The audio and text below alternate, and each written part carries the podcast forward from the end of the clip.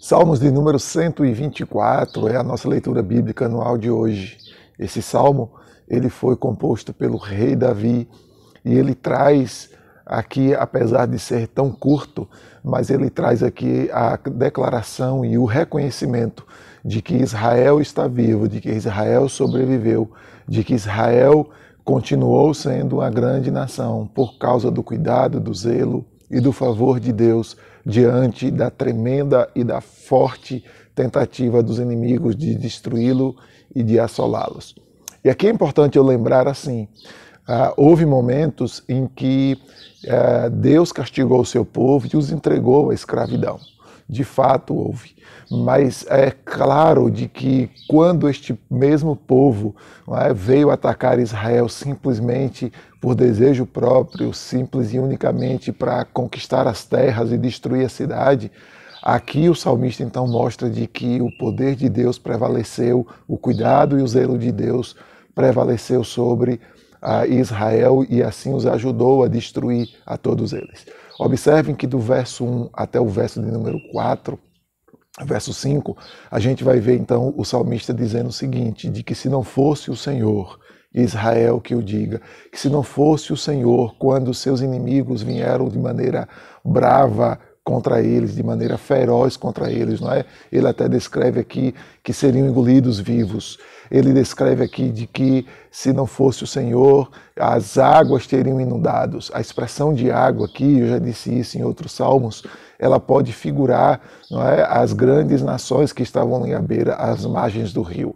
Aqui seria o Egito, a Síria e a Babilônia, que eram nações fortes, né, e cada um na sua época, né, de grande poder bélico, e que em alguns momentos Deus o trouxe como castigo, mas ao mesmo tempo eram inimigos constantes de Israel e eram inimigos fortes, né? eram inimigos que tinham um grande poder de guerra e tinham um desejo muito grande de possuir a terra de Israel e dominar a Israel.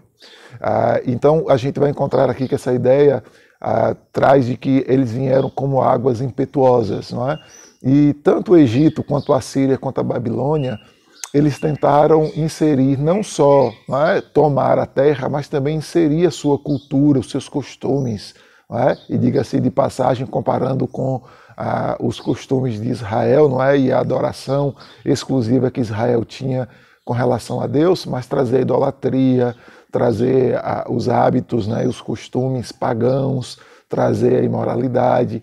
Então eles queriam também transformar Israel como se fosse a sua nação, transformando também a sua cultura, não somente o seu nome, mas também a sua própria cultura. E aqui o rei Davi diz o seguinte, de que Deus então ah, os protegeu dessa força impetuosa, né, como as águas, como a inundação de águas, como uma grande tempestade que vinha sobre eles, Deus os livrou e Deus os guardou sempre, constantemente. Por isso que do verso 6 ao verso 8, ele então vai, vai começar a dizer, bendito o Senhor, que nos livrou, que nos libertou, que não permitiu que fôssemos engolidos, que os seus dentes não é, viessem contra nós, que os seus dentes viessem a nos morder, a nos mastigar.